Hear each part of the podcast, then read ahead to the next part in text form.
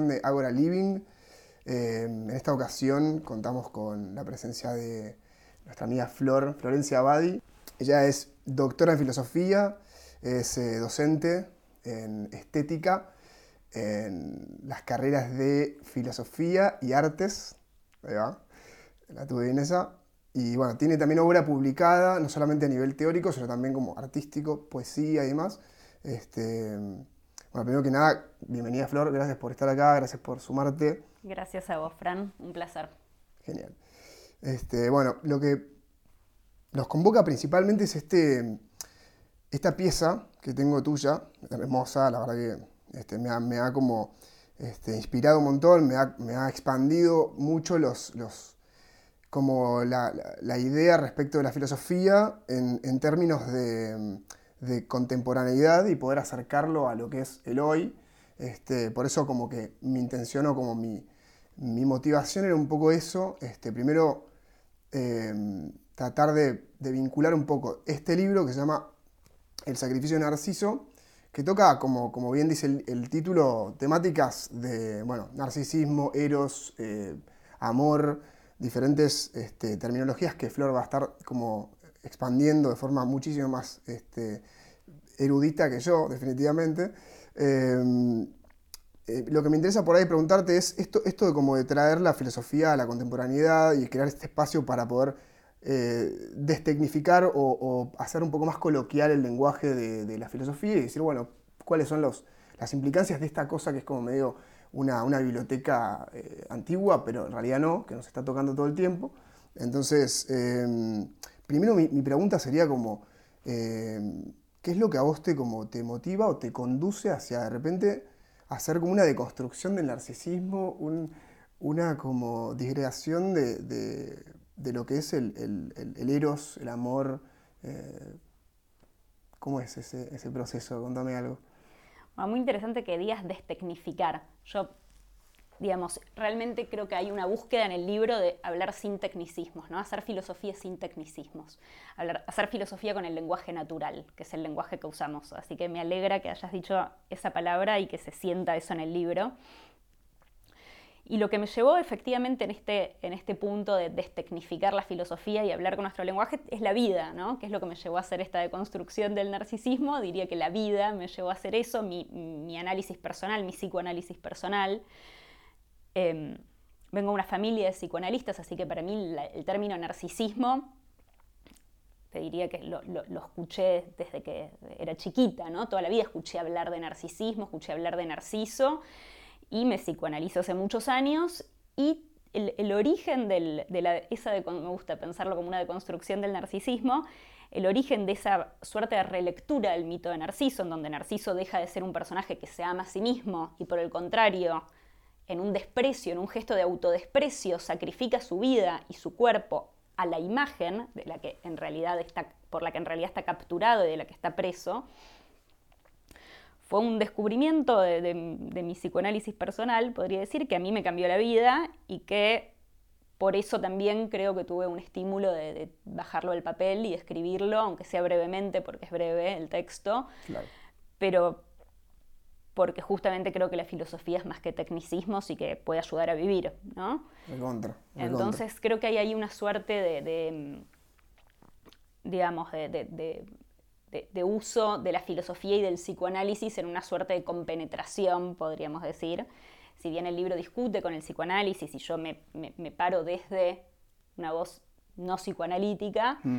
eh, uno puede, puede, decir que el, mito como, como, material de análisis es un material que tanto la filosofía como el psicoanálisis lo utilizaron siempre con conflicto, ¿no? Porque uno puede decir, la filosofía tiene esta historia del mito al logo, ¿no? Como si fuera que la filosofía llega a la razón desprendiéndose del mito.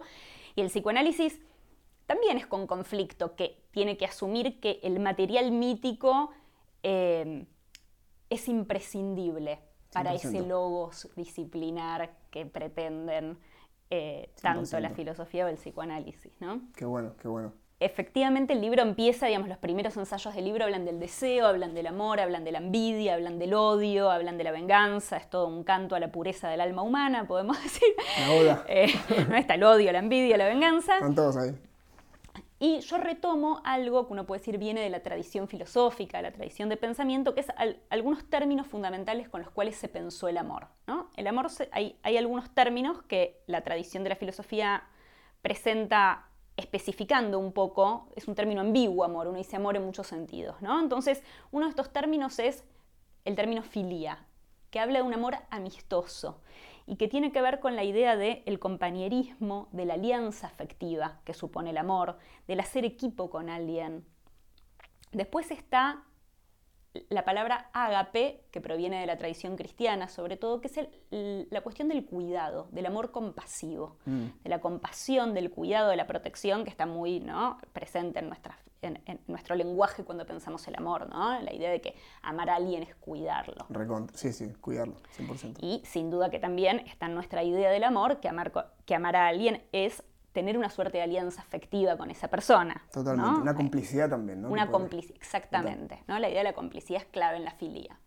Me encanta pensarlo como complicidad. Mm. Porque aparte ahí está también como el origen del humor, ¿no? sí, sí, como saberse como en, terreno compartido de alguna manera, ¿no? Exactamente, que hay un código, que hay algo que une, ¿no? Ese lazo, entre esas dos personas. El, lazo también es un tema interesante a tocarse. Y hay un tercer término que es eros, que muchas veces se tradujo como amor erótico. Y que yo en el libro digo, esto es un oxímoron, es decir, es como decir el dulce salado. Total. O como decir dos cosas que son opuestas y que se las pone juntas, ¿no? El frío caluroso. Es decir, amor erótico, en realidad es mezclar dos cosas que son distintas, que son el deseo y el amor. Pero la tradición efectivamente trae al eros como, muchas veces traduce eros como amor y no como deseo. ¿Y por qué digo yo que hay acá un oxímoron y que en realidad vale la pena distinguir el deseo del amor, reservando para la idea de amor los dos sentidos que tienen filía y ágape, o sea, reservar para el concepto de amor el cuidado y la alianza o la complicidad, y reservar para el deseo, o descubrir en la lógica del deseo, yo trabajo mucho a partir de un autor que se llama René Girard, que es un mm. francés no, no muy leído en las academias, pero que recomiendo a todos que lo busquen y lo lean, Gerard lo que revela de alguna manera es que la lógica erótica está determinada por el principio de la rivalidad. Mm. ¿Y qué significa que la lógica erótica esté determinada? que estamos en un problema, porque si dijimos que el amor supone un aliado, el rival es lo opuesto del, aliado. Y vos vas a cuidar a tu rival. Es la última persona a la que vas a proteger, ¿cómo vas a proteger a tu rival? Y a su vez también querés desear a quien amás. Y a su vez querés desear a quien amas, excelente. O sea, a la vez uno ama, está atravesado por las dos lógicas y ama y desea, a veces, no en todos los casos, pero una veces, ama y desea a la misma persona. Totalmente. Pero eso no quiere decir que sean lo mismo el amor y el deseo, e incluso hay que aceptar que cuando uno ama a esa persona, lo hace a expensas del deseo, y cuando uno desea, lo hace a expensas del amor. Entonces esta traducción de traducir deseo por amor de la tradición es una buena manera de velar algo que nos duele mucho saber, que es que efectivamente cuando cuidamos al otro estamos deserotizando la relación. Terrible. Pero un tema, un, tema, un problema, sin duda. Pero digamos, esta idea de que uno ama a expensas del deseo tiene que ver con que cuáles son las, los principios de, de la lógica erótica. La rivalidad, dijimos en primer lugar, que no es, tan, no es una cosa tan lineal como que efectivamente la persona a la que yo deseo es mi rival, necesariamente, sino que tiene que ver con, en, la obra de Girard lo que aparece es la idea de que siempre el deseo exige una mediación, hmm. una exterioridad, que puede estar representada por esta flecha de Cupido que se nos clava y que habla de nuestra falta de libertad en el desear. que mismo Cupido, cuando se enamora de Psique, se la tiene que clavar a sí misma. O sea, que el dios del erotismo no puede enamorarse sin una exterioridad, Totalmente, sin una mediación.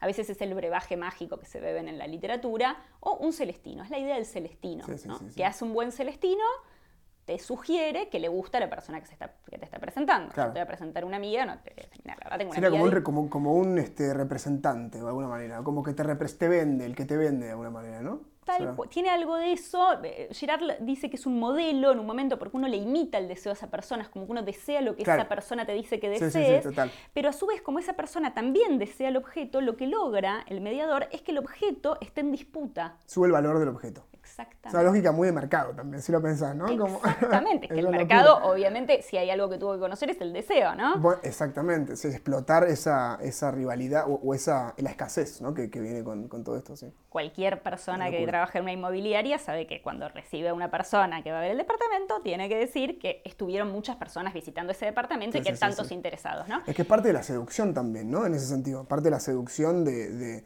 crear un, de crearse como algo medio inalcanzable también, ¿no? Como y en disputa. Y en disputa. En disputa. Uno necesita rivales para desear. el objeto de deseo es un objeto en disputa, no es algo que está ahí disponible y que yo puedo ir y agarrarlo. Está obstaculizado por esa, por esa competencia, ¿no? Como, Exactamente. De hecho, es un tema clave para Girard del obstáculo. Dijiste una palabra clave en la filosofía girardiana. Es el obstáculo, es el desafío, ¿no? O sea, deseamos lo que nos desafía lo que nos invita a la lucha, lo, que nos, lo que nos envalentona también a ir a esa lucha. Eso viene de que Cupido, esto también, todo, todo lo que yo voy a ir diciendo es palabras de ella, sé que estoy como este, parafraseando, pero me, interesa como esto de que, es el, que, Cupido es hijo de Marte, ¿o no? Exactamente. El dios, de la guerra. Entonces, como la guerra y la paz, ¿no? Como toda esa, esa otra polaridad que se presenta, ¿no? Es loco, ¿no? Exactamente. Bueno, eh, eh, Cupido es hijo del dios de la guerra, que también es dios de la primavera y de la fertilidad. Total, como la, sangre, esa, metáfora me encantaba, la sangre en la tierra, la sangre fertilizando la tierra como una cosa hermosa. Tal cual. Eso está en la literatura, ¿no? Yo lo, lo, cito de alguna. Este, entonces, bueno, toda esta relación de el deseo con este celestino que nos hace un objeto en disputa, o sea, hace que el objeto esté en disputa, genera una rivalidad, nos quita nuestra libertad de desear, lo cual también nos genera un odio, porque uno no es libre de elegir su objeto de deseo, nos lo está indicando algún otro. Y ese odio, ¿qué hace uno con ese odio que es intrínseco a la pasión erótica? Bueno, uno o lo deposita efectivamente en la persona que desea, y se dan las relaciones pasionales donde uno efectivamente uno dice, ay, ama y odia a la misma persona. Sí, sí, sí, sí.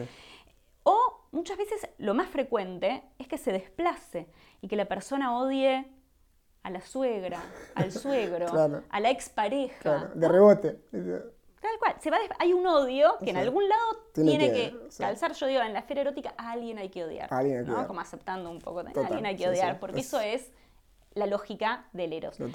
Vos decías la guerra y la paz, efectivamente, cuando uno dice amor y paz, son hermanos, efectivamente, amor y paz. Claro. Deseo y guerra. Claro. Amor y paz. Uno es el que se sentaba en la mesa y otro es el que comía en el sótano, ¿viste? Como si son hermanos, como uno es el que no se quiere ver, ¿viste? Y otro es el que por ahí sí está ahí como más es más, más cómodo, ¿no? Ver la paz que ver el que ver lo que cuánto nos transforma la guerra, ¿no? Cuánto en qué lugar nos pone, ¿no? Como el del de la de este como de la de la urgencia en la que nos en la que nos, eh, ¿no? Como nos, interna. Sin duda y estamos en una época en la que le cuesta mucho la incomodidad presente en la lógica erótica, ¿no? Nos cuesta mucho habitar esa incomodidad y estamos todo el tiempo pensando maneras de eh, evadirla, de salvarnos de, encontrar algún tipo de, cosa mágica que va a hacer que ya no estemos atravesados por el eros, por el odio, por la envidia, ¿no? es una época de mucho tabú para pensar las pasiones bajas, por así decir. Totalmente, totalmente. Sí, porque además, como, como bien decís, también estamos muy, siento yo, al menos una, una apreciación personal, que estamos muy desconectados de nuestros cuerpos también, ¿no? Estamos muy virtualizados, muy mentalizados y al final lo pasional, lo sensible, lo erótico pasa por el cuerpo, ¿no?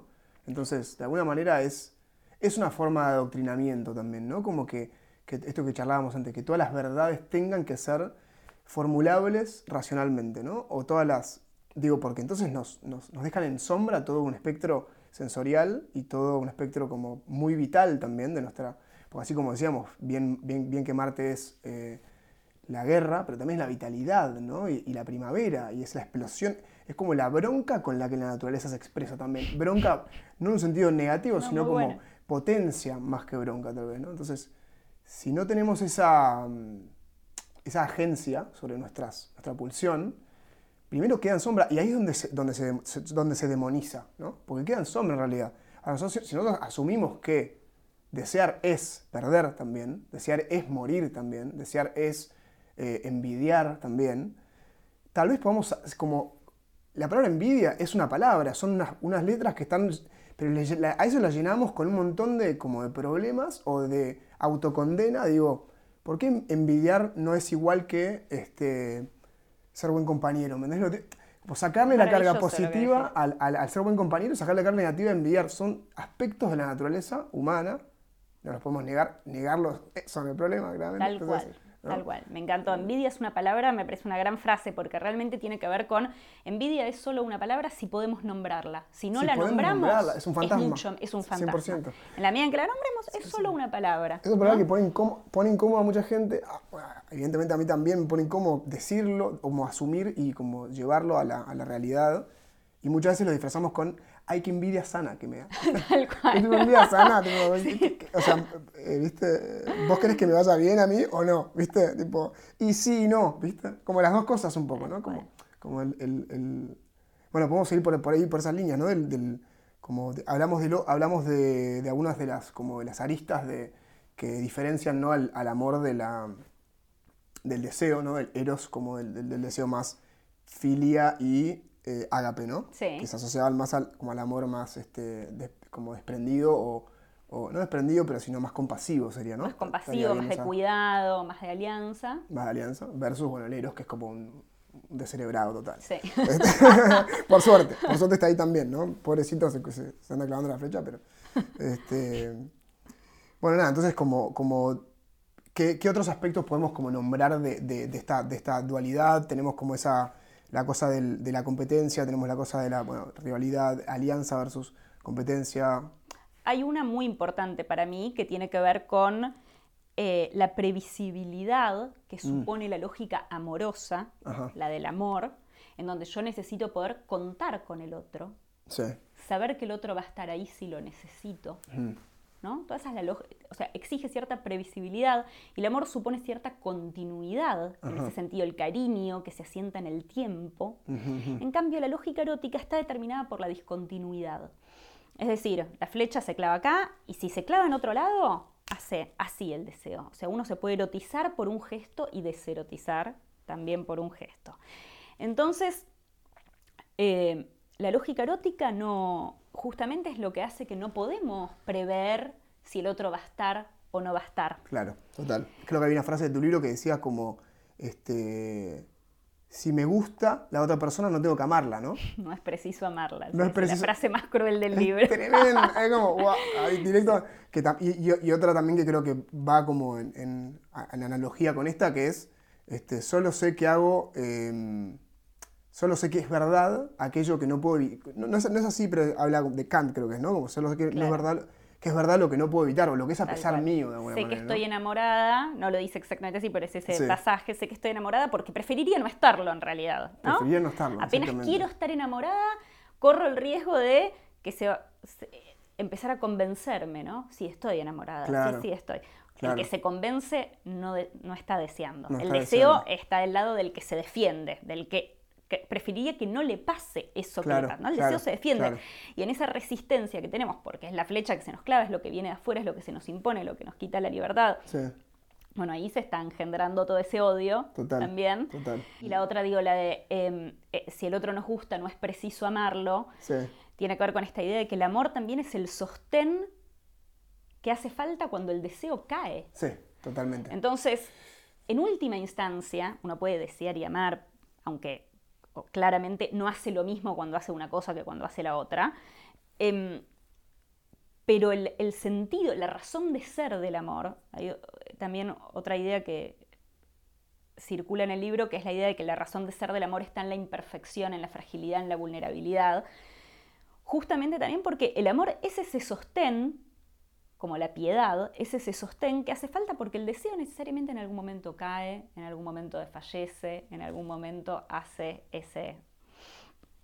Y ahí, bueno, por eso, mientras el otro en realidad nos gusta, mientras está Eros, no hace falta sostener la escena. Totalmente. El amor muestra la urgencia de su existir en el momento en que efectivamente el deseo cae. Bueno, totalmente, y lo podemos ver incluso esta transición entre el deseo y el amor, si querés, que también creo que la tocas en el libro, pero que lo vimos en alguna charla de Zoom que, en la que participé que dabas vos, de que, por ejemplo, pensamos en una relación sexual, ¿no? Una relación sexual en la que hay cierta como, no sé, estoy ahora por ahí divagando un poco, pero quiero decir como cierta, esta competencia que hay, ¿no? Como que de alguna manera aviva las llamas de, de los dos amantes que están como este, fogoneándose en esa situación, ¿no? Como creando como una expansión de esa energía erótica, sexual, etcétera, fuego. Em, y cuando muere eso, orgasmo, eyaculación, etc., ocurre, ocurre que se destruye el mundo de esos dos amantes, porque como que se vacían, ¿no? Y, como que ejercen, es como un, como, una, como un cohete al espacio, ¿no? Como que se destruye un planeta, pero como hay algo que se disparó, ¿viste? Hacia, hacia, y ese, ese, ese, ese esperma va y crea un mundo nuevo de alguna manera, ¿no? Que sería una vida nueva pero que necesariamente parte de esa muerte o parte de, ese vaciamiento de los amantes y que luego, de, luego de, que esto ocurra, necesitamos el amor para cuidar eso nuevo que se creó, ¿no? O sea, primero está como la, creación barra destrucción, de, más desde, desde el lado del Eros, y después tenemos como el amor que sostiene a esa vida, ¿no? Porque para cuidar un bebé uno necesita poder ejercer esa piedad, porque también hay otra de las, de las si por ahí te introduzco algo, si, no tenías un comentario en mente, otra de las, de las, este, de las aristas de esto era que la, lógica del amor es, como es esto, como eh, asimétrica, ¿no? Que no es, eh, y la lógica del deseo es una rivalidad que, ¿no? Supone una asimetría, sí, efectivamente hay algo en la piedad, ¿no? Cuando yo digo la piedad es lo que sostiene la escena cuando el deseo cae. Y en el libro pongo el ejemplo de la escultura de Miguel Ángel, en donde, que se llama La Piedad, en donde justamente María está sosteniendo a Jesús desfallecido. Yo ahí hago una analogía entre Jesús y el deseo. Fuerte, Y María y la piedad, y María no tiene el rostro sufriente, ¿no? Porque a veces pensamos como si la piedad fuera em, la compasión en el sentido de padecer con el otro. Compadecer, claro. ¿no? Compadecer. Entonces decimos, no, piedad es una palabra que ahora está como si fuera eh, no gusta, ¿no? Porque supone esta simetría y la sola idea de la simetría hoy parece que hace saltar las fichas, ¿no? Entonces preferimos la empatía, la compasión, la idea de padecer con el otro. La piedad es otra cosa, justamente, y hay que revalorizarla en esa eh, en ese carácter específico y asimétrico que tiene, en donde la piedad no sufre con el otro. María no tiene el rostro sufriente, sino que solamente sostiene lo que desfallece. Mm. Y ahí la relación es asimétrica y el papel de la piedad en nuestra vida es muy importante. Es, muy sutil. Es muy sutil. Es silencioso. la piedad silencio, no es, espamento, no es el espamento de Eros, el fuego y todo esto. No, no. Es justamente. Es muy íntimo es muy íntimo y es muy sutil y es muy bueno. Eso que hace que efectivamente a veces puede parecer hipócrita, puede ser que sea hipócrita a veces mm. la piedad, en el sentido de que no provoca, que sostiene la escena. La hipocresía también hace lo mismo, sostiene una escena y no provoca. Eso es lo que hace la hipocresía en nuestra sociedad y si no la tuviéramos no podríamos convivir. ¿Hipocresía, ¿tenés idea de dónde viene, digamos, la palabra? O sea, ¿por qué, por qué, o por qué la usás en este, en, esta, en este caso, por ejemplo? Eh, la busqué hace poco, de dónde viene y ahora no me acuerdo. Hipo es como eh, exceso o falta, no sé. Siempre hay un exceso antes, una falta antes y después lo que es. Nunca se sabe. Sí, no me acuerdo, no me acuerdo cómo era. La, era interesante la etimología y en este momento no me la acuerdo. No le importa, pero al menos el sentido de, en, este, en esta situación, digamos. ¿Por qué decís que sería como negar el. como sería de alguna manera ponerse en un lugar de, de porque también es, perdonar un poco, ¿no? Eh, digo, esta piedad perdona, digamos, pero a su vez es como la, hipocresía en el sentido de que no, no evidencia la debilidad. Tal cual, es humilde, es humilde en el sentido, no, o sea, cede el protagonismo. ¿Qué es lo que hacemos cuando somos hipócritas? No decimos lo que pensamos, vemos una situación y en lugar de provocar y decir y desvelar, en lugar de rasgar el velo de lo que está ahí, decidimos no decir nada, también a veces porque a quién le importa lo que uno tiene para decir. Total, total. Que, la opinión de uno, de cuál es la verdad de uno, si a uno le gusta o no le gusta, lo que lleva puesto el otro, lo que, ¿no? Hasta con cosas chiquitas, digamos. Uno a veces es hipócrita, eso sostiene la escena. Sí, sí. Es piadosa la hipocresía. Yo lo digo un poco provocativamente, en el sentido de justamente tratar de que las dos familias del amor y el deseo, por así decir, que arman como dos grandes familias en el libro, sí, te acepto, gracias. Em, que arman como grandes familias en el libro no, no sean una cosa en donde de un lado está todo lo que solemos considerar positivo y del otro todo lo que solemos considerar negativo. Entonces, el deseo está vinculado al odio y a la guerra. El amor está vinculado a este, la paz, por ejemplo. Bueno, entonces ahí el amor es bueno, el deseo es malo. eso. Claro, pero después, digamos, pensar que, bueno, del mismo modo, quizás el amor está vinculado a la piedad y a la hipocresía y a la cobardía. Mm. Y el deseo está vinculado al coraje mm. y está vinculado a la verdad y está vinculado al conocimiento, bueno, y a la sabiduría está vinculado al amor en realidad. Digamos, uno puede pensar hmm. que, no, que no se puede descartar ninguna de las dos lógicas, que nos habitan las dos y que no hay una cosa en donde hay unos que son los malos y otros que son los buenos. Y entonces es amigarnos con la cobardía, con la hipocresía del amor y también con la envidia, con el odio, amigarnos, quiero decir, nombrarlos. Nombrarlos, volviendo a, tu, a, lo que decías vos al comienzo, desestigmatizarlos. Eh, realmente pensarlos. Pensarlos. ¿no? Pensarlos, integrarlos. Objetos de, objetos de, observación, ¿no? Contemplar, ver, qué, ver qué se le. Qué, qué, aristas tiene, qué se le atribuye, a conveniencia de qué también, ¿no? Como que a veces muchos los términos esconden muchas, ¿no? Este, la terminología crea realidad, ¿no? Crea, crea pensamiento, crea posibilidades de interpretación también. Entonces, si vos decís que el deseo es este, destrucción, es competencias, no sé qué, este, pero ocultás el hecho de que el deseo también es lo que mantiene la vida, ¿no? El deseo es las estaciones, el deseo es nuestro, nuestra, nuestra expresión muchas veces, ¿no? El fuego que nos, que nos lleva hacia nuevas aventuras o que nos hace crear muchas veces artísticamente para crear a veces hay que destruir. Exactamente. es, un cliché, pero es, un poco así. Sí. Hay que destruir al menos, al menos un presente, digamos, ¿no? Un presente que, que, se, que, se, resiste a ser este, desgarrado de alguna manera. Pero de vuelta, el desgarro no tiene por qué ser algo, este, algo que, querramos evitar, ¿no? Entonces es algo al revés, me parece como muy... Digo, la sabiduría, esto que hablabas de la diferencia entre la sabiduría y el conocimiento, creo que la sabiduría es, conocimiento en marcha, de alguna manera, ¿no? Como el conocimiento puesto en, el pragmatismo, si querés, que nos da, eh, al menos nos afina un poco nuestra propia, nuestros propios lentes con los que miramos la realidad. Uno lee un libro y va y, y, trata de como de observar esos rasgos del libro como una especie de pantalla, un lente en la realidad, y me parece que ahí es donde el sesgo de a veces el quedar en un lugar muy teórico se resuelve, ¿no? Porque em, todo aquello que uno, uno eh, quiere ver, si lo mira con ojos, de, con ojos abiertos a la posibilidad de, ser, este, de ser como puesto en tela de juicio, entonces, entonces la realidad se, complementa con, una, con la teoría, entonces uno deja de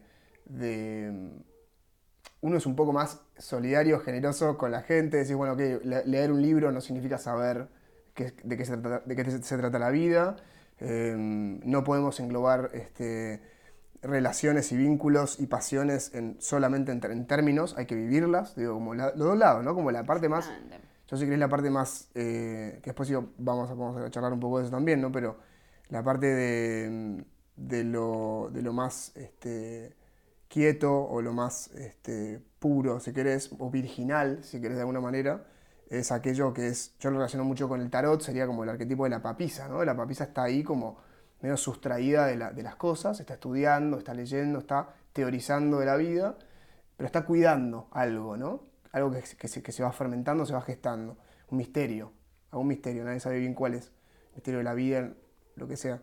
Este, pero si te quedas solamente en ese arquetipo, en esa idealización, vas a, te, vas a sofocar de alguna, en algún momento, ¿viste? Porque no está la rotura de ese velo, que a veces hay que hacer para... Entonces digo, en, plan de, de, vuelta, de desestigmatizar y de desmoralizar eh, nuestra, nuestros comportamientos, porque de vuelta son, son este, igual de necesarios tanto el amor como el deseo, ¿no? Y muchas veces a veces es difícil también de, deshilacharlos, ¿no? Como que están ahí muy en, como en, en disputa. Eh, pero bueno, es bueno saber que si los queremos ver como aspectos polarizados o individualizables, existen lógicas que los, que los avalan. Entonces eso es un poco, está bueno, eh, entender que la, vida esto es un, es, una, es un matiz mucho más, este, son grises ¿no? en general, pero que igual si podemos separar los dos colores, creo que nos va a dar un poco más de, nos va a dar un margen, digamos, ¿no? Como los dos, los dos, los dos polos de, de cómo vivimos el amor, ¿no? Entonces, a mí me parece muy interesante tocar estos temas.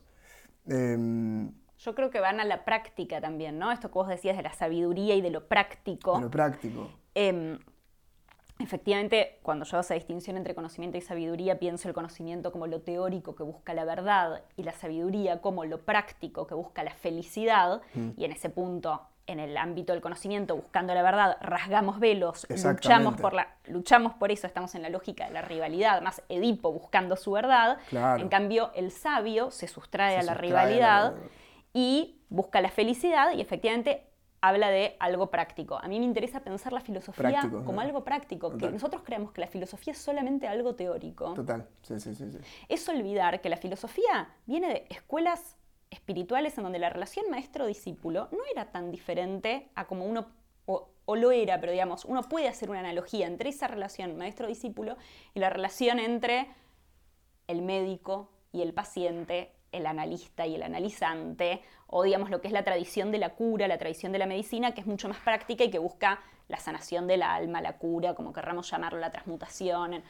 Entonces digo, pensar que la filosofía y la tradición del discipulado en la filosofía Sí. también responde a que la filosofía es una práctica, no es 100%. pura teoría, Totalmente.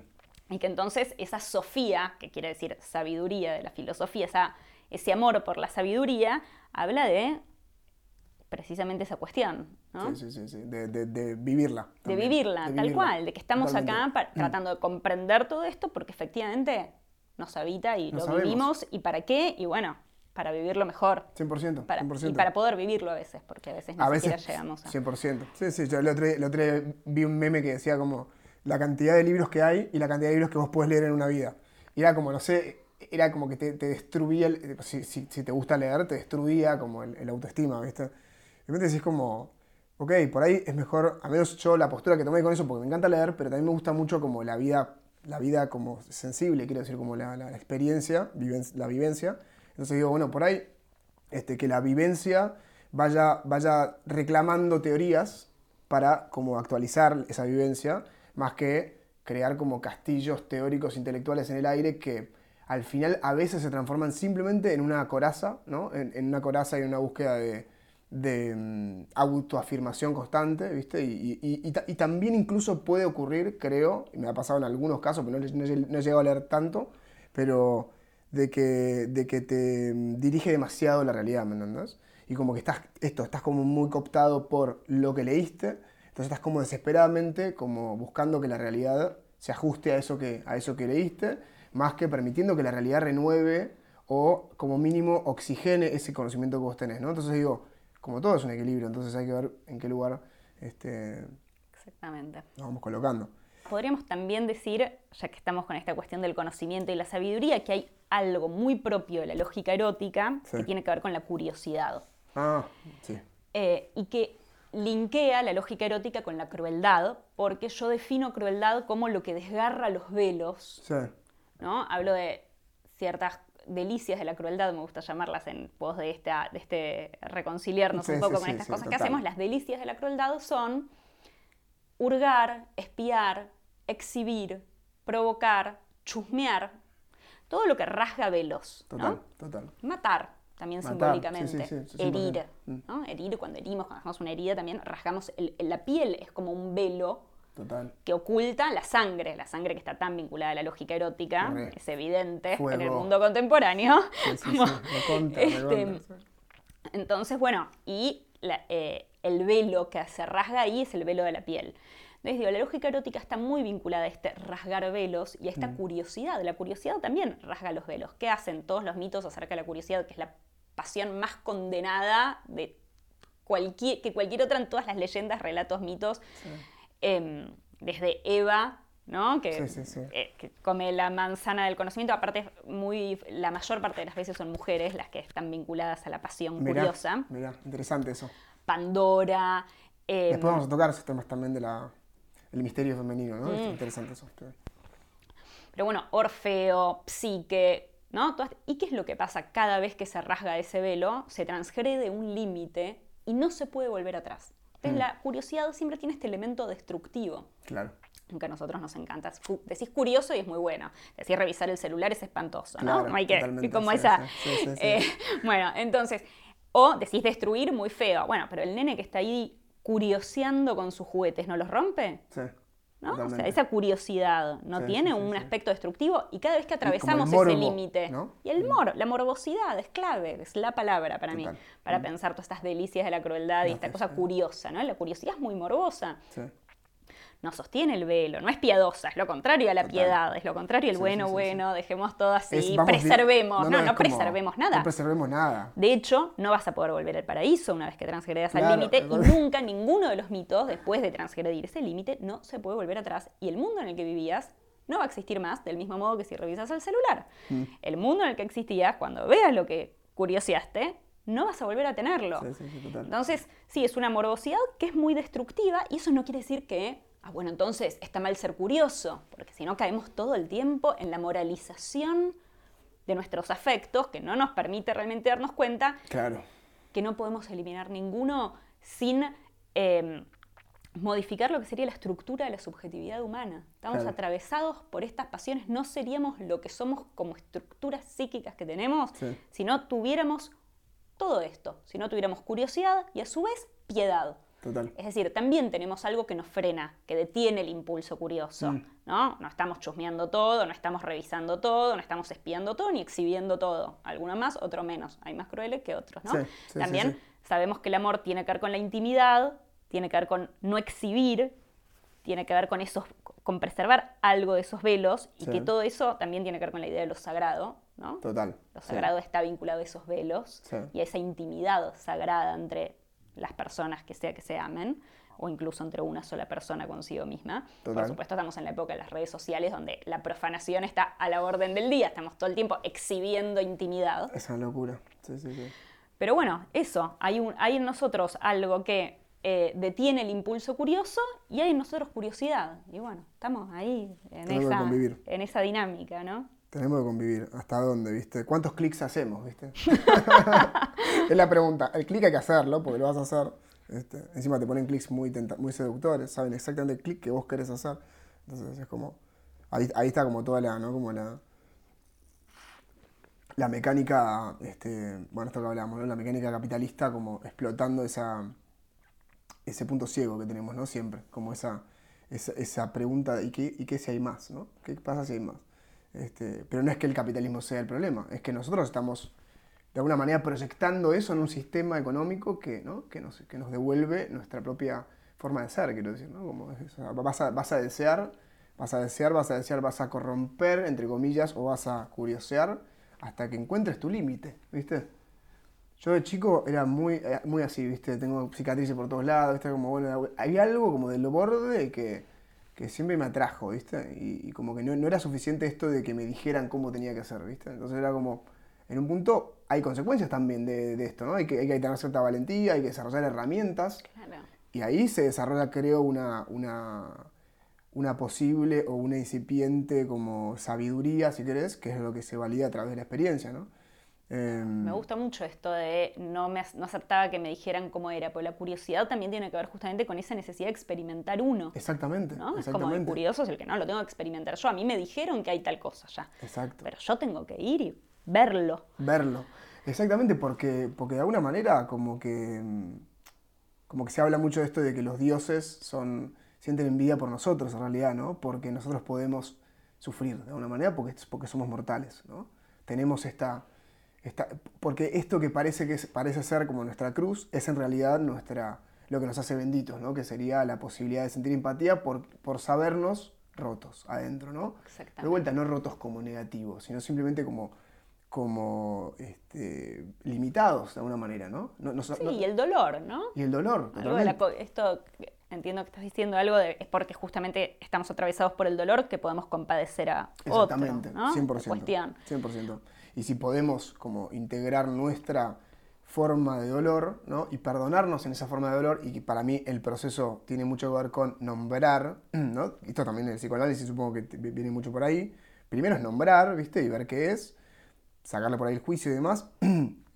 Y una vez que podemos nombrar esos, esas energías o esos este, arquetipos incluso que nos están oprimiendo, eh, poder sacarles esa carga como condenatoria y de alguna manera poder, en ese proceso de perdonarnos a nosotros, poder perdonar a los demás. Porque al final cuando vos ves tu sombra, la sombra de los demás se la ves mucho más rápido.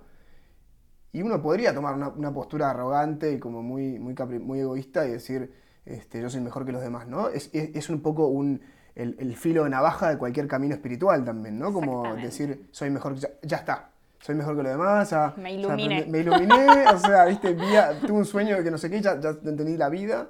Este, o, o, podés usarlo, como todo es, son form, es una cosa que uno la puede llevar por un lado para otro, ¿no? No es que hay una, eh, la moneda viene con dos caras, quiero decir, siempre, ¿no? Entonces, eh, tenemos que, yo pienso que es más sano, obviamente, esto, ¿no? Como que nos, que nos, nos, nos una y, y, que, y que sea este lazo del amor el que nos, el que nos hace reconocernos como seres vulnerables, que para mí en la vulnerabilidad es donde está la mayor riqueza también, ¿eh? esto personalmente, ¿no? Como en el no saber, ¿no? Que es en, el, donde me entrego y dejo de, dejo de pensar, decidir, controlar, este, es donde más encuentro la fe al final, ¿no? Porque no hay, no hay manera de, como en esto, ¿no? decir, lo que, lo que me atraviesa a pesar mío es casi que lo único que sé que es verdadero, ¿no?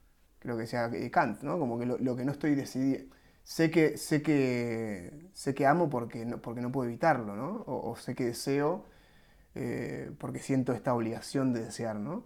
En ese sentido comparten los dos, ¿no? Como una, una inevitabilidad, ¿no? Tanto en el amor como en, o si no, si no corregime, pero digo como... No, está bueno, yo, siempre, yo lo pienso en relación con el deseo, pero está, está bien, podríamos pensarlo también en relación al amor, es cierto que uno... Eh... Fall in love, ¿no? como que te caes, no esto que decía Pessoa creo que, y también está en el libro, hacer de la caída un paso de baile. Me parece una frase que decís, claro, la vida se trata de, eso, ¿viste? Como este, de, decorar la vida, ¿no? De decorar lo que es inevitable que somos, que es, mucha belleza también, pero también es mucha cosa que no nos, eh, que no nos aceptamos más que, más que cosas oscuras. Cosas que no conocemos. Chamán, este amigo mío, dice, yo le digo, no, ahora voy a dejar de decir eh, cosas buenas y cosas malas y voy a decir este, cosas más livianas y cosas más densas. Y él me dice, ah, yo le digo como cosas que conocemos y cosas que no conocemos. Dije, ah, interesante. Interesante. me pareció todavía más horizontal, como la definición que, porque, porque, porque liviano, todo, quiere, todo el mundo quiere estar en lo liviano y no quiere estar en lo denso, ¿no? Eh, pero, pero conocido y desconocido es como que incluso te, te, te, te, incita a conocer eso que no conoces. ¿Qué podemos decir, Flor, de mm, respecto del misterio femenino y, cómo eso a veces puede como condicionar nuestra, el lugar en el que ponemos a las mujeres o, a lo femenino, si, si, queremos llamarlo de esa manera, pero bajándolo más a tierra a las mujeres. Me gustaría como, ¿qué nos aporta todo este estudio que hiciste a eh, el misterio femenino y sus implicancias? Bueno, efectivamente hay un ensayo que se llama Misterio Femenino y Misoginia, ¿no? Uh. Y yo ahí hago como, primero trato de explicar que hay una relación entre el enigma o entre el misterio y el odio. Y por lo tanto, una vez que logro con suerte que el lector acepte que el misterio o el enigma está vinculado a un odio, que se vea que entonces atribuir ese enigma a las mujeres supone un odio a las mujeres, es decir, misoginia. Por eso el ensayo se llama Misterio Femenino y Misoginia, ya que hablamos del psicoanálisis al comienzo, uno puede decir este es un momento quizás el más álgido de la discusión con el psicoanálisis, que yo no nombro, mm. no explicito.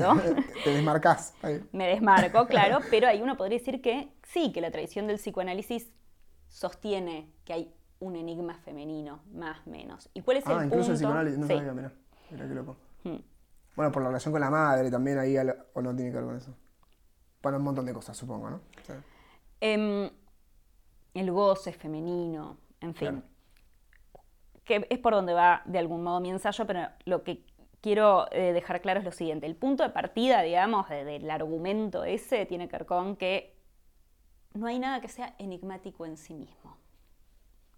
Es decir, que nosotros decimos, qué enigma el cielo estrellado, qué enigma la vida humana y animal, qué enigma.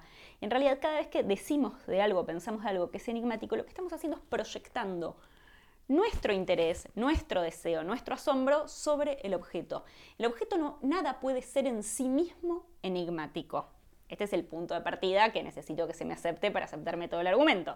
no, no, sí, realmente el universo es enigmático. Bueno, yo digo, el enigma siempre es una proyección del sujeto que desea de este deseo que es tan odiante y por lo tanto proyectivo, porque ¿qué hacemos con lo que nos incomoda, con lo que resistimos, con nuestro odio? Bueno, lo proyectamos afuera, que es la paranoia, ¿no? Es el otro el que me hace, ¿no? La paranoia es una proyección. Mm. Y el deseo es muy paranoico, por supuesto, porque se basa en la proyección, en el mecanismo de la proyección. Entonces yo lo que digo es, el enigma es el producto de un verbo que es enigmatizar. Si hay enigma es porque nosotros enigmatizamos. Y enigmatizamos en tanto sujetos eróticos, deseantes, odiantes, envidiosos. Mm. Y ese enigma que es, es algo que se nos cierra, es algo que se nos sustrae, algo que nosotros quisiéramos, lo hermético, ¿no? Nosotros mm. quisiéramos mm. penetrar en eso, pero eso se nos cierra, eso se nos sustrae, eso se nos mezquina, eso se nos, ¿no? Entonces... La envidia ahí. La envidia ahí. Te digo, ¿qué implica atribuir, decir que la mujer es un enigma? Si aceptamos todo esto, es todo un tema, ¿viste? Eh, entonces yo lo primero que digo respecto del misterio femenino es, bueno, no existe el misterio femenino. O sea, es una construcción de una sociedad que es misógina, que le ha atribuido a la mujer escondido detrás de una idealización, que es otro mecanismo subjetivo muy, eh, muy nuestro, que es, ah, idealizamos, como si fuera que estamos amando cuando idealizamos, más bien estamos odiando y envidiando en general cuando idealizamos, nos estamos defendiendo es detrás de una idealización, oh, la mujer es, es un misterio, ¿no? Parece como que estás diciendo algo muy positivo, pero lo que se oculta detrás de eso es el mecanismo del enigmatizar de la proyección, que en realidad es misógino. Claro. Eh, y la manera en la que se piensa el goce femenino en nuestra cultura lo revela claramente, porque es un goce que aparece como, bueno, no, realmente cuántos millones de orgasmos, cuántos millones de terminaciones nerviosas, cuántos millones de esto, cuántos millones del otro, digamos, se idealiza y se pone al goce femenino en un lugar que, por supuesto, eh, también supone un odio y supone una misoginia, no solo de parte de los hombres, sino incluso de parte de las mujeres, que es, bueno, ¿qué le pasará a la otra? Claro, totalmente. el, pasto está más verde del otro lado, ¿no? Claro, es todo un, mecanismo en donde mismo las mujeres terminan terminamos. Claro. Eh, preguntándonos por el misterio femenino. no, si soy yo, cualquier misterio, ¿me entendés? Este, porque las ves a los hombres quizás más desorientados, no, bueno, pero ustedes no, porque está el misterio femenino, ustedes las mujeres, o sea, vos me podés decir cuál es, el misterio femenino, ¿no? bueno, no sé qué, mujer te va a poder responder por, el misterio femenino, digamos, ¿no? Quiero decir, es, es el producto de una proyección y hacerse cargo que esa proyección es el deseo y también supone un odio. Yo ahí hago una alusión a, esta imagen dominante de la pornografía en la que aparece el hombre que parece que está infligiendo el placer sobre una mujer que goza de modo a los gritos y toda la escena es, este, es sádica. Es sádica. O sea que la relación con ese goce femenino claramente está vinculado a un sadismo. Tóxica, como dirían. Tóxica. relación tóxica. Es tremendo, sí, sí, sí. sí. Este, es, buenísimo, la verdad que es buenísimo como esta, esta excusa que, es como casi como la maldición que, que nosotros hombres no queremos como... Eh, el misterio lo compartimos, digo, para el caso, ¿no? Eh, eh, quiero decir, la incertidumbre traducida a misterio, ¿no? La compartimos, no sabemos qué hacemos en este planeta, no sabemos a dónde vamos, a dónde venimos tanto hombre como mujer, quiero todos Todos enigmatizamos, todos decíamos, todos odiamos. Exactamente. Y esto... Es muy cómodo el, poner esa, como esa responsabilidad sobre la mujer, ¿no? También. Eh, Tal cual, la mujer que supone que es el enigma y también darle al hombre la, la, la, exclusividad del odio, ¿no? Totalmente. Sí, sí, la verdad no es exclusivo tampoco de, de los hombres. Total. Ni el odio, ni lamentablemente la misoginia tampoco. Total, sí, sí, sí, total, sí, este, como un aval como para, para permitirnos esta, esta, ¿cómo sería? Como para, en realidad es como un, aval para esconder nuestra sensación de, sentirnos avergonzados por ahí. O sea, es como ponemos ahí a la mujer y a su gozo y a, su naturaleza misteriosa en un altar para este, tener un objetivo a dónde tirar nuestros tiros, de alguna manera, ¿me entendés? Porque, no, porque nos, nos, este, nos sentimos como desorientados, obviamente, los, hombres, o sea, creo que las mujeres, obviamente, todos nos sentimos desorientados. Este, pero al tener esta posibilidad de que lo femenino sea lo misterioso, nos da como este, este objeto este, idealizable como misterioso, y por lo tanto nos da esa excusa de oprimir a, esta, a este otro, a esta otra, que tiene lo que nosotros no tenemos y tiene y que nos muestra lo poco que podemos que, sabemos gozar nosotros, porque lo mucho que saben gozar ellas, por un lado, nos genera bronca, entonces envidia, entonces queremos capturar eso y consumir eso. Exactamente. Y en el proceso subyugamos, subordinamos, maltratamos, eh, larga lista, etc. Sí. O la otra alternativa que es no sabemos qué hacer con ese poder este, femenino, eso, eso inconmensurable, lo femenino, entonces nos cedemos nuestro poder y nos convertimos en niños.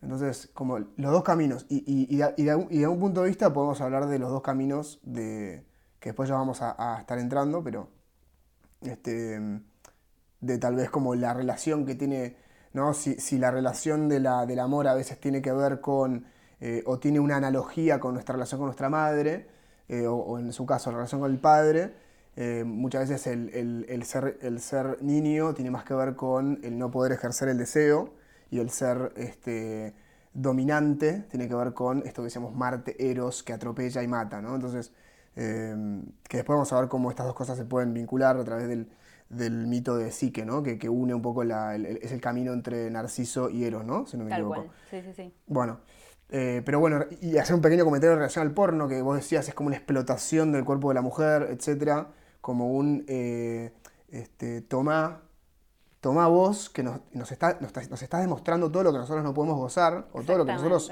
todo lo que nosotros estamos idealizándote y nos da bronca hacerlo, entonces tomá vos toda esa tomá de tu, propia, de tu propio veneno de alguna manera, ¿no? Como, como tu, tu, propia medicina, ¿viste? Como, ah, tanto te gusta gozar, bueno, sufrí el goce, que sería el sadismo de alguna manera. Entonces es como muy, muy enroscado y además hay un, libro que leí hace poco que se llama La teoría King Kong, no sé si lo leíste. No, no lo leí, pero un poquito leí, sí. Es muy bueno y, tiene una, una, una par de líneas respecto a esto que dice, ¿por qué las porn stars, digamos, las actrices porno, no son, en, este, en este mismo tren de, de idealizar y de enigmatizar a la mujer, y por lo tanto ponerla en un lugar de poder, digamos, como de, sí, a, lo que nos subordinamos, porque la, la, actriz porno no es alguien como temido en la sociedad y porque alguien, es alguien que no, tiene poder en la sociedad, sino que es alguien justamente visto con estigma social, ¿no?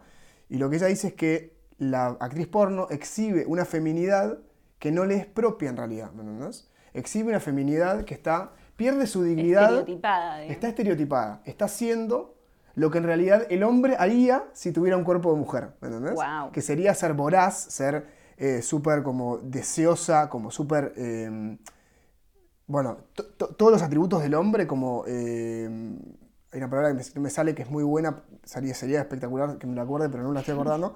Em, entonces, de alguna manera, en ese lugar la mujer pierde su, dignidad femenina porque no, no, se le permite definir su feminidad sino que se le asocian las feminidades a las cuales tiene que suscribir para poder teóricamente ejercer un, este, una, versión estética de lo que es ser, haber nacido con vagina, por decirlo de una manera. Entonces, este, me parece interesante esto de, la, pornografía como también educándonos sexualmente, ¿no? como este, creando, creando estereotipos de macho dominante y mujer este, al servicio, etcétera Em, que bueno, que me parece que es, una tarea muy ardua la de construir eso y la de descolonizar la mente con todas esas imágenes, porque también son idealizaciones, son, son como, este, son como este, recetas muchas veces, recetas o fórmulas que muchas veces en la práctica no se, no se ven o que nos reprimen más de lo que nos liberan.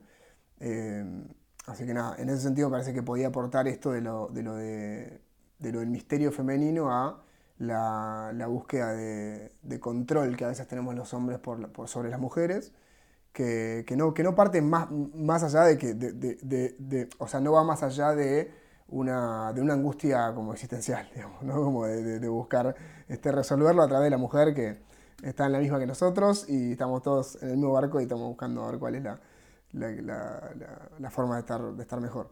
Pero efectivamente, este enigmatizar esconde un deseo de controlar, en realidad. Cuando uno enigmatiza, en lugar de, digamos, de ver al otro en su precariedad, en su vulnerabilidad, es en ese punto en donde el otro no es ningún misterio, cuando cae el enigma y el otro aparece tal como lo que es, como un ser humano que no, no, es, misterioso en sí mismo. Total. Eh, también tiene que ver con la posibilidad de, soltar algo del control, digamos. Efectivamente, enigmatizar, poner ahí un enigma, querer interpretar, analizar, porque el enigma a qué lleva y a la interpretación, que es lo que hace cualquier enamorado también, ¿no? Interpreta, no me escribe por esto, no me escribe por lo otro, analiza, describe, es así porque la madre, porque el padre, porque la hermana, racionaliza, intenta, es toda una, una, necesidad de controlar, que bueno, que también está vinculado a ese lado oscuro del deseo, ¿no? Recontra, lo, lo no asumido. Sí, sí, totalmente. Entonces sí, enigmatizar y controlar van de la mano. Sí. ¿no? Como bien. Bueno, y, en este ahora, ahora me surgió una pequeña reflexión de, en relación a esto que decís, que de Darío, Darío Zeta que habla del de, amor como que le parece una idea muy monoteísta esto de, plantear el amor como, como una unicidad o como que hay una, cosa primaria que es mejor que otras cosas, ¿no?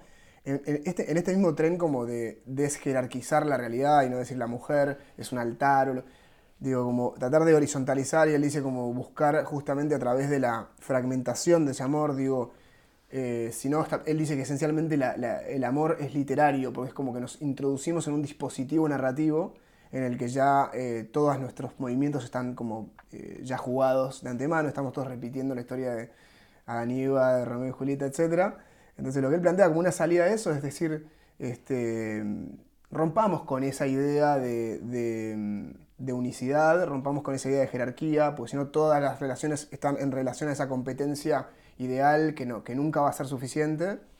Entonces, no hay un amor, hay amores. No hay un amor de la vida, hay amores y hay muchas vidas que vivimos en una vida. Entonces, a mí me parece, me parece como bastante, bastante, como, nada, me alivia bastante pensarlo de esa manera. Me parece, me parece bastante, y bastante real al final, eh, en, el que, en, el que dejamos de, en el que dejamos de endiosar tanto como esa única cosa que si la perdemos es como perdimos, ¿viste? Es como un tiro que tenemos. Entonces es como... Tal cual. Pensar que no, el tren pasa una sola vez, ¿no? es una manera de vivir muy angustiante, ¿no? Exactamente. cree que es como... Eh, Pero también de alguna manera nos da... Yo digo, ¿por qué existe eso? Digo, claro, porque nos da la sensación de sentirnos únicos también, ¿no?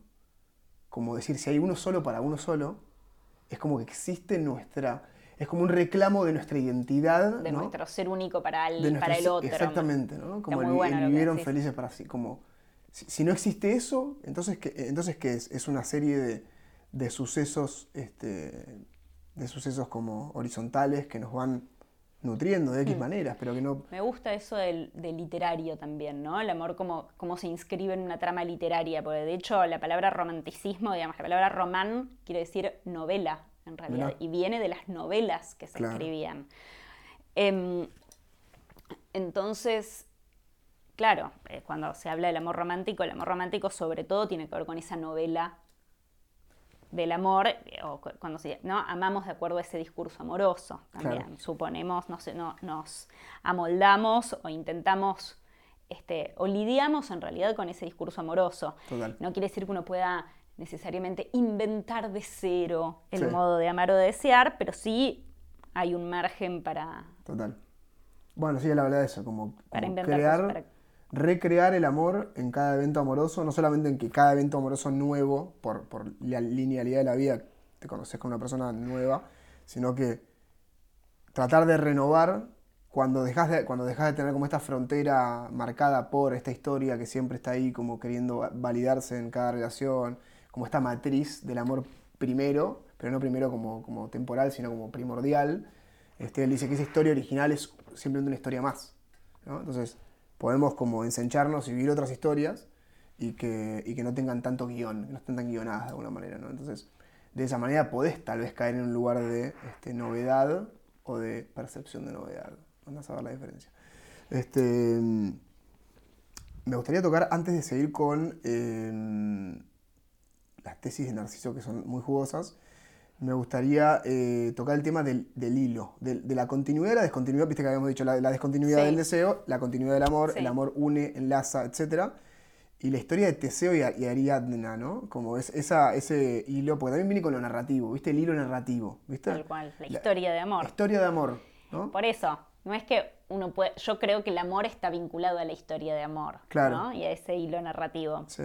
Perdón, termina si querés la pregunta y... Ah, claro, porque, porque sí, porque, porque mm, habla de que la, vos hablabas de que el amor necesita de, de- mismo en el principito, lo, lo mencionas en el principito, ¿no? Como una, un vínculo que se desarrolla a través del tiempo invertido en ese vínculo, ¿no? Y de alguna manera que eso hace que, no sé, un gesto que puede ser para el deseo, puede ser todos los gestos iguales, solamente es una excusa para manifestar mi deseo. En el amor el gesto es singular, ¿no? El gesto es como un rasgo o, el sonido de los pasos, ¿no? Como dice, como dice el principito, ¿no? Como, y hay como una, mm, una, este, una familiaridad que, tiene, que, existe en el amor, que para mí no existe tanto en el deseo. El deseo es como buscar como atropellar y como conseguir, eh, que a lo mejor sí se da en, el- la parte del, del- del amor, y vinculándolo con esto, con los sucesos que le van dando sentido a un vínculo, que tiene que ver con el hilo de, de, de Ariadna y Teseo, ¿no? Como, ¿Cómo es ese, ese mito, digamos? Como, Sí. Eh, yo ese mito, ¿sabes qué? Creo que no, esto no está en el libro, eso lo escuchaste en la charla, me Lo escuché en la charla, sí, puede ser. sí, sí. Em, Ese mito me apasiona, es un tema que quiero tratar en mi próximo libro, Vamos, así que está muy ahí, bueno, ya estamos anunciando temas del próximo libro. anunciando. El mito cuenta que Teseo eh, va a, eh, al lugar en donde vive, em, ay, se me está yendo al lugar de la ciudad, donde vive el rey Minos. Minos. Ah, sí. Creta, no, no es Creta. Creta, ¿Es Creta? gracias, gracias. no, no sé de dónde Este, salió eso. Gracias. Em, entonces, em, va a Creta, donde está, porque justamente desde Atenas mandaban, en algunas versiones dice siete, en otras nueve, jóvenes vírgenes para que el Minotauro se los coma. ¿no? Hay, hay en Creta, entonces, un- este personaje que es el Minotauro, que está metido en un laberinto que lo hizo el arquitecto Dédalo. Dígalo. Y eh, que bueno, toda la historia del Minotauro es muy interesante porque es el, en realidad el hijo de la mujer del rey, del rey Minos, que se enamora de un toro Tremendo. y le pide a Dédalo La bella, también. la, la bella y la bestia, ¿viste? Por ahí. Tal cual. Em, sí, que ese era un castigo, bueno, esto es una historia Sí, larga. Eh, hay algo ahí del erotismo como castigo, que Mirá. ella se enamora locamente de este, Claro. de este toro, le pide a Dédalo que construya eh, una vaca de madera para que ella se pueda meter adentro y estar con el toro. Eso ocurre y de ahí nace el Minotauro. Wow. Todo esto porque el rey que le habían dicho que tenía que matar al toro, al toro padre, decide, no, como era muy bello el toro blanco, decide no matarlo, entonces, como castigo, La hija. la mujer se enamora del toro ah, y la mujer, tienen claro. Y tiene, ahí va. seguro. Pasifae, la mujer de Minos. Entonces tienen al Minotauro. Cuando nace es este monstruo terrible, lo meten en el laberinto, Sí. le piden a Dédalo que construya este laberinto terrible y como tenían esta, esta situación de conflicto con Atenas, los atenienses tienen que mandar vírgenes para que se los coma el Minotauro y durante muchos años pasa esto. En un momento Teseo, que es el príncipe, es el, hijo del rey Egeo, decide que él va a ir y va a tratar de matar al Minotauro para que termine esta maldición de tener que andar mata- mandando vírgenes atenienses. Pero bueno, no tiene nada para poder enfrentar al Minotauro por sí mismo. El gran héroe, digamos, uno de los grandes problemas que tiene es que aún si lo mata el Minotauro, ¿cómo hace después para salir del laberinto? El laberinto, que es Claro. un símbolo del enigma, de algo que uno podría decir, la razón humana va a poder resolverlo, el animal Minotauro no. Claro. Falso, lo que te muestra el mito es que Teseo no tiene nada para resolver el enigma del laberinto, salvo el hilo que le da Ariadna. Ariadna es la hija del rey Minos, que lo- se enamora de él cuando lo ve, y a cambio de que él se la lleve de Creta, ¿no? la mujer que busca la exogamia, Sí, a cambio de que sí. me saques acá de la casa de, de- De mis padres, Sí, de papá, eh, yo te voy a dar un hilo con el cual vos, des- este, desarrollando ese hilo por el laberinto, vas a ir por el laberinto así, después vas a volver como si fueran las miguitas de pan de Hansel y Gretel, ¿no? Vas a volver con el hilo. O sea, muy sencilla, digamos. Pero bueno, es el hilo del amor de Ariadna. Uno puede decir que, ¿por qué Teseo logra ser el héroe que es? Gracias al amor de Ariadna, en realidad es que recibe su virilidad, el padre simbólico del psicoanálisis finalmente era una mujer, era el encuentro con una mujer, que le da este hilo. Y lo impresionante del mito también es que después él se la lleva ella en el barco, logra vencer al Minotauro, sale, se la lleva en el barco y cuando están en la isla de Naxos, ella se queda dormida y él en una de las versiones se la olvida. se la olvida, y que es una escena muy tremenda, que ella se despierta en la isla de Naxos y ve el barco yéndose y abandona, sola y abandonada, seducida y abandonada, se despierta Ariadna después de haber traicionado a su patria por este hombre. Increíble. Y después tiene un segundo olvido muy increíble, digo, hablando del hilo del amor, que también es el hilo de la memoria. Y el olvido. Y el que representa a ella ahí, que está como figura amorosa, y él, que es el conquistador deseante, del lado del olvido, nuevamente podríamos decir amor-memoria, deseo-olvido. También porque el deseo está vinculado con el presente, es la fuerza del presente, no está vinculado al pasado. Totalmente. Entonces, bueno, él se lo olvida y después el padre le había dicho que si em, si él vencía al Minotauro, que pusiera las velas del, barco blancas y si no, negras. Otro olvido de Teseo, tan deseante que se olvida todo. Sí, sí, sí, O podemos decir, no se olvida de matar al padre. No se olvida de lo que, le, lo que le conviene. Tal cual, tal cual, viste cómo es el deseo. Mm. Entonces se olvida de cambiar las velas y va con las velas negras. Y el padre, Egeo, cuando ve las velas negras, piensa que su hijo le fue mal y que murió y se tira, se suicida en el, en el mar Egeo, que lleva ahora su nombre, el mar Egeo. Donde se, que es muy este, bueno ahí el tema de que después en Edipo en Colono de Sófocles, que es cuando Edipo ya este, es un viejo que está con Antígona ciego porque ya pasó todo lo que pasó, ya descubrió que se había acostado con la madre y que todo lo que pasó, lo que le pasa a Edipo, el que le da hospitalidad a Edipo es Teseo, que es un parricida encubierto en realidad, porque bien que no cambié las velas, ¿no? es muy interesante ahí la relación con Edipo y el tema de Teseo y el parricidio.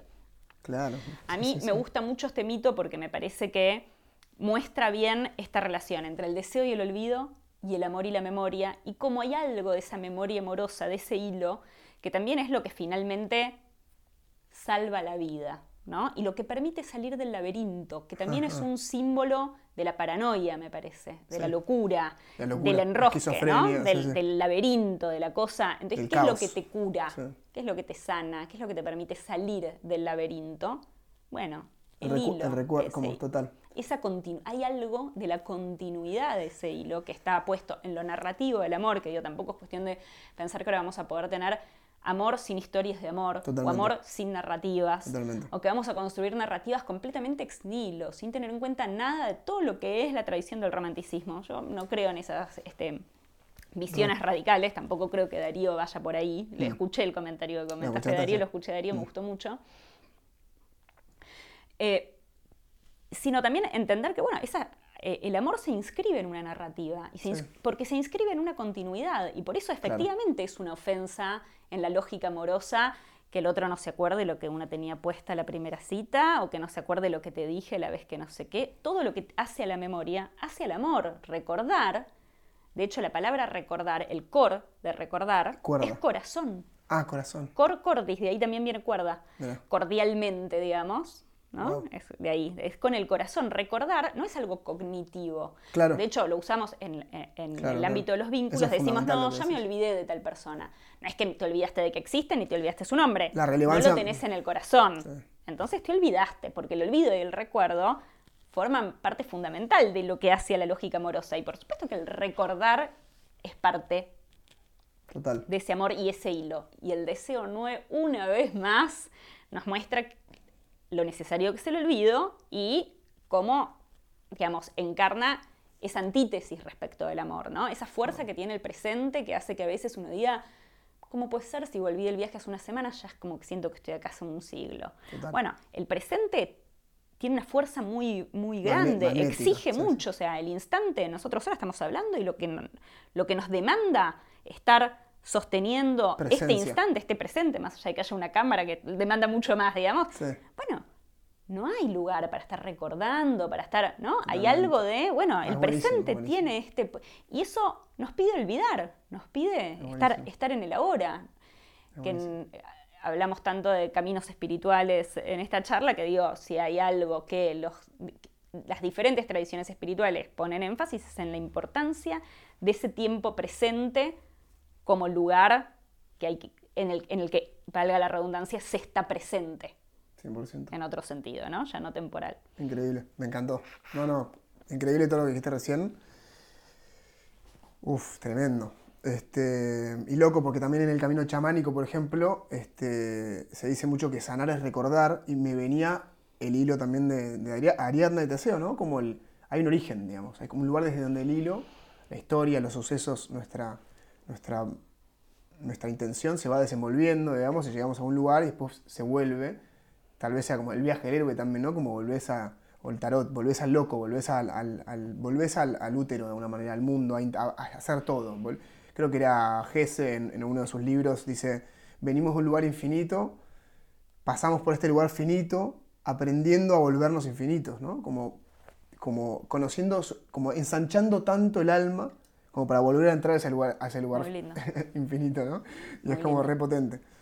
Este, me venía la imagen de, también de, ¿cómo se llama este loco? Este loco que va a, el, el, amante de Eurídice Orfeo. Orfeo, que también tiene que ver con eso, ¿no? Como le dicen no mires, él la va a rescatar al, inframundo y le dicen te la vas a poder llevar solamente si no la mirás antes de salir del inframundo.